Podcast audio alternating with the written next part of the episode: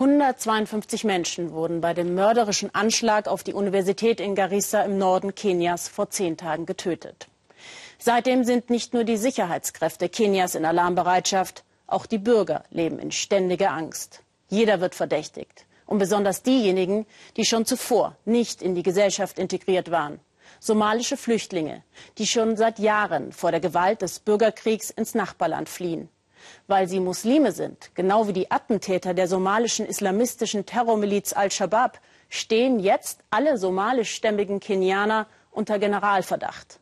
Sabine Boland zeigt, wie die Betroffenen versuchen, sich in Eastleigh, dem überwiegend muslimischen Stadtteil von Nairobi, vom islamistischen Terror zu distanzieren.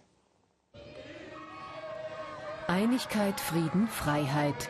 Clive Wanguti singt die Nationalhymne mit Inbrunst.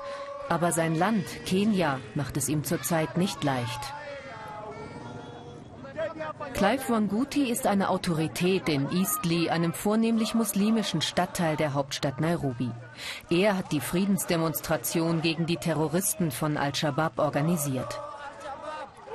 Nieder mit Al-Shabaab rufen sie.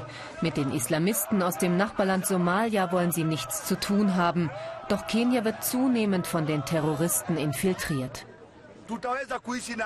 Wir werden hier nur Frieden haben, wenn wir Al-Shabaab aus Eastleigh vertreiben. Wenn ihr etwas mitbekommt, dann müsst ihr zur Polizei gehen, schärft Clive der Menge ein.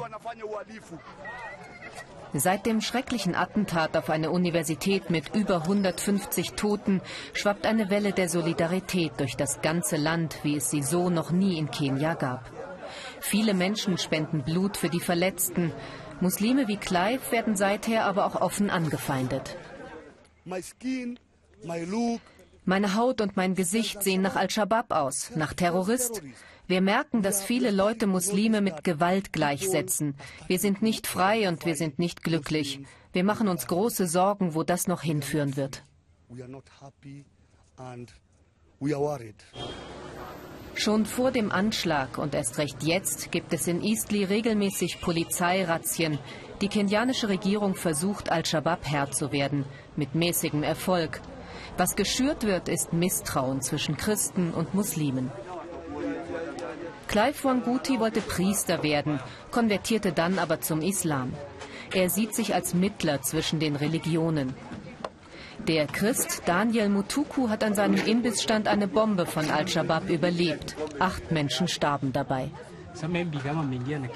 Wenn jetzt ein fremder Somali herkommt, dann werde ich misstrauisch. Dann schaue ich, ob er etwas in der Hand hat. Wenn ja, dann habe ich noch mehr Angst. Ich fühle mich nicht mehr wohl in meiner Haut. Ich vermeide Menschenansammlungen.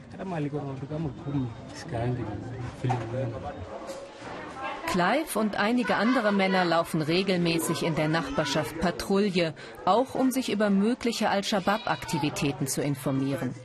Sie erkundigen sich, ob jemand neu im Wohnblock ist oder ob ihnen sonst etwas Ungewöhnliches aufgefallen ist.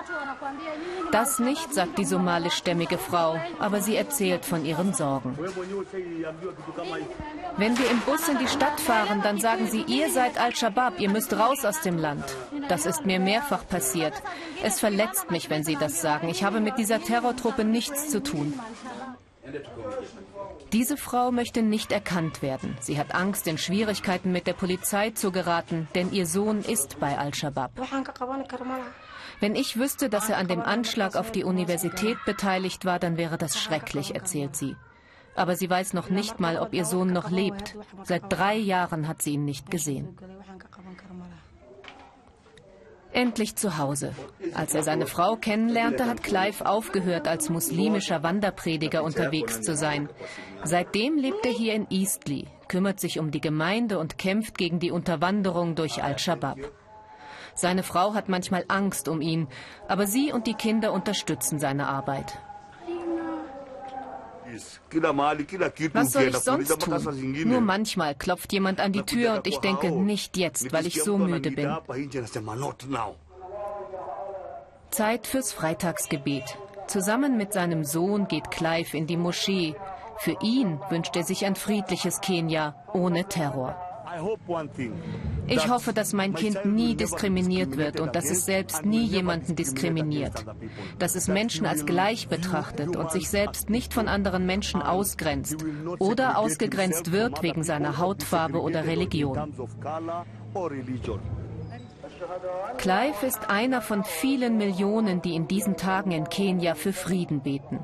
Der Alltag zwischen Terror und Politik, Misstrauen und Generalverdacht sieht leider anders aus. Kenias Vizepräsident Ruto sagte gestern, Kenia werde sich nach dem Anschlag in Garissa so stark verändern wie die USA nach dem 11. September. Und als drastische Reaktion auf den Terror kündigte er an, seine Regierung wolle das weltweit größte Flüchtlingscamp Dadaab an der Grenze zu Somalia schließen. Mehrere hunderttausend Menschen sollen also in das Land zurückgeschickt werden, aus dem sie vor Bürgerkrieg und Terror geflohen waren. Unvorstellbar. Danke für Ihr Interesse.